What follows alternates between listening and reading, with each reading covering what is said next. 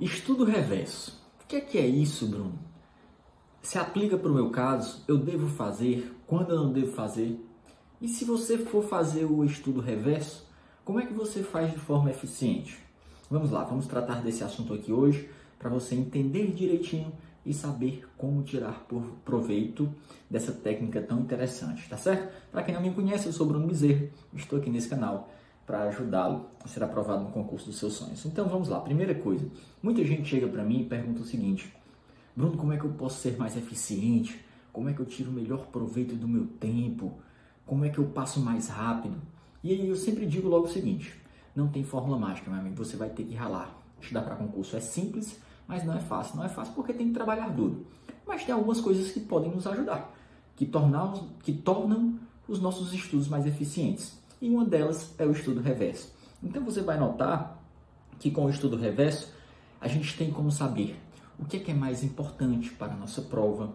A gente conhece melhor a banca examinadora, que é contra quem a gente está ali jogando. É importante nós conhecermos os adversários, saber se a banca gosta mais de cobrar doutrina, jurisprudência, literalidade. Vai, vai ajudar você a entender que tem assuntos que são mais importantes, mais cobrados. É tanto que quando a gente está preparando o nosso material de revisão, fazendo grifos, marcando ali o que é importante ou fazendo o seu resumo, o que é que muitas vezes acontece? Você marca várias coisas quando vai resolver as questões, aquilo que você marcou não cai em prova e o que você não marcou cai. Então, o estudo reverso te ajuda até a direcionar a confecção do seu material de revisão, que ele seja mais certeiro. Ele mostra quais são seus pontos fracos, em quais disciplinas os seus índices são baixos, onde você precisa melhorar, onde você pode dedicar menos tempo no seu ciclo. Tudo isso vai fazer com que você seja mais eficiente nos estudos, tá? Então, beleza. Bruno, o que é que é isso? Eu separei aqui alguns pontos para nós falarmos. Então, o que é que é isso? Explica aí o que é que é esse estudo reverso. Vamos lá, eu separei alguns pontos aqui. De vez em quando vou dar uma colada para a gente ir avançando. Então, no estudo tradicional, o que é que nós temos?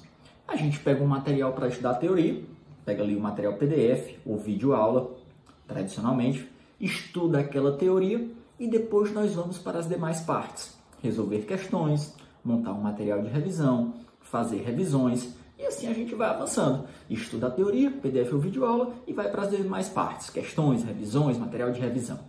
O estudo reverso, ele, como o próprio nome já diz, a gente inverte alguma coisa aí, que é a resolução de questões. Em vez de começar pela teoria, nós começamos pela resolução de questões. E aí, a partir das questões, a gente vai para o estudo da teoria, para a confecção do material de revisão, para as revisões. E aí, veja que o nosso estudo é muito mais bem direcionado. Porque como nós começamos pelas questões, a gente já vai começar pelo que é importante, pelo que é cobrado, pelo que está na sua prova, pelo que mais cai. Você já começa a conhecer a banca examinadora. Você já vai estudar justamente os pontos importantes, os pontos que caem na sua prova. Por isso, a vantagem do estudo reverso. Agora, será se o estudo reverso sempre vai se aplicar a qualquer caso? Será que todo mundo pode aplicar isso? Porque se você fizer da forma certa, no momento certo, ele pode ser muito útil para os seus estudos, vai tornar o seu tempo mais. A, a, a, o seu aproveitamento mais eficiente, o tempo que você está dedicando aos estudos e encurta a sua jornada mas também se ele for mal aplicado, pode acabar prejudicando, tá certo? Imagina só o caso aqui. O meu caso, pessoal, Bruno, dentista, começou a estudar para concurso, não sabia nada de nenhuma matéria, de direito constitucional, de direito administrativo, de contabilidade, de economia, de raciocínio lógico. Então imagina, quando eu peguei o primeiro livro para estudar de direito administrativo, eu não sabia o que era jurisprudência, eu não sabia o que era Suprema Corte, eu não sabia o que era discricionariedade. Então imaginem eu sem saber nada, começando os estudos para concurso, em uma matéria básica como direito administrativo, que você precisa ficar bom nela, eu fazendo estudo reverso.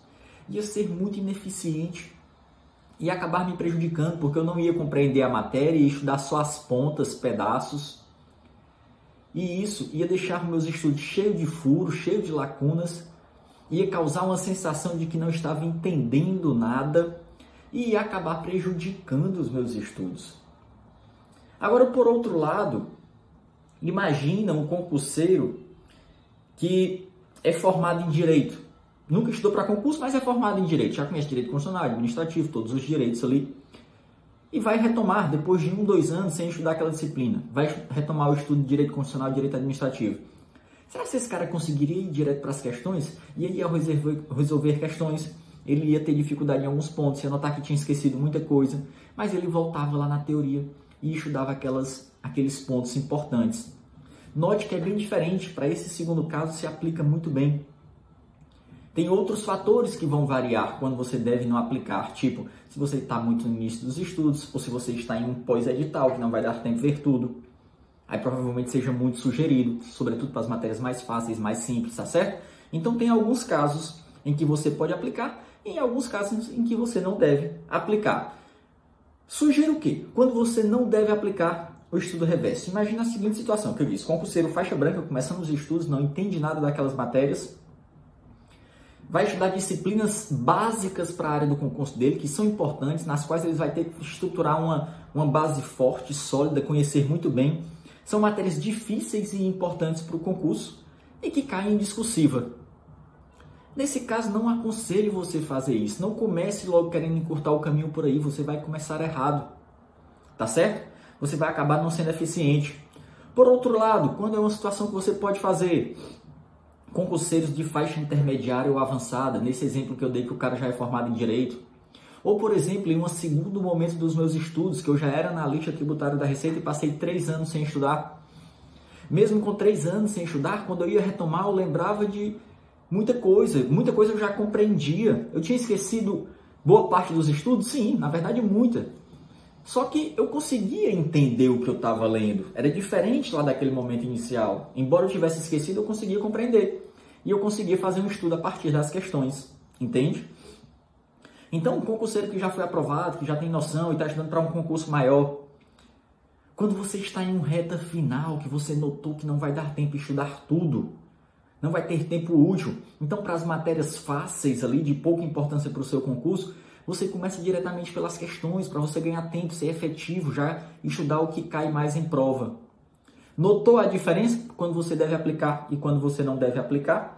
E uma vez que você detectou que vai fazer, como fazer isso de forma eficiente? Algumas dicas aqui. Umas 7, 8 dicas. Vamos lá. Primeira coisa, faça questões comentadas. Porque isso é um pressuposto básico. Se você está começando pelas questões, você tem que ter ali o comentário para poder depois estudar.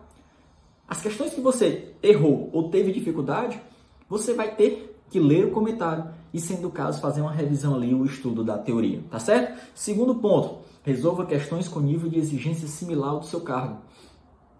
Então, se você faz concursos é, administrativos, analista, técnico administrativo, faça questões desse nível, não, não bote questões de, de, de, de magistratura, de defensoria, de procuradoria, porque senão você vai direcionar os seus estudos para algo que não vai ser necessário. Aí você vai deixar de ser eficiente. Da mesma forma, não coloque questões muito fáceis se você estuda para concursos difíceis. Senão vai gerar uma falsa sensação de conhecimento, tá certo? Terceiro ponto, você tem que corrigir as questões.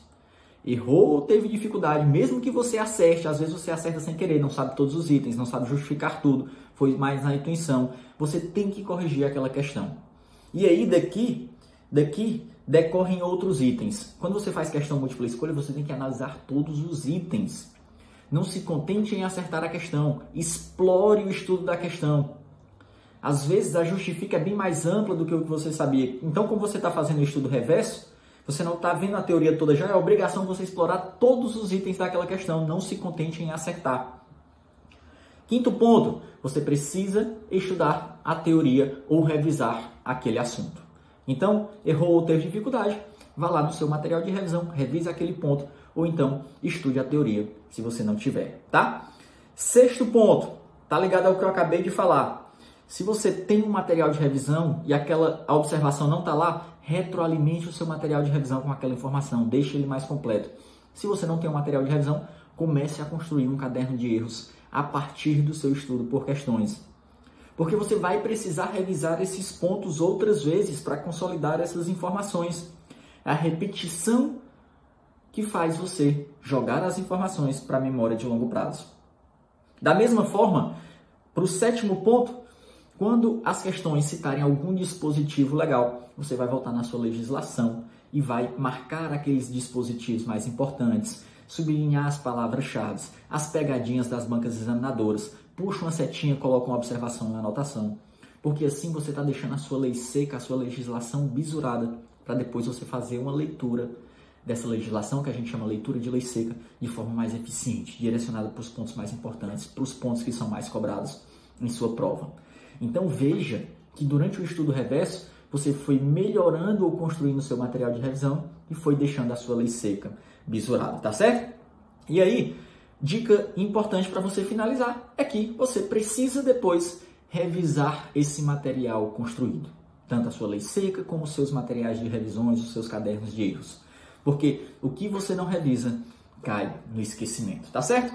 Teriam outras dicas aqui, mas para o vídeo não ficar muito grande, depois a gente pode fazer uma outra parte aí sobre o estudo reverso. Se você gostou desse vídeo, deixa a sua curtida, deixa o seu comentário, me diz aí se você faz ou não o estudo reverso, como é que você faz, se você faz algo diferente, se você acha eficiente e se gostou, compartilha também com um amigo. Valeu, um grande abraço e até o nosso próximo vídeo.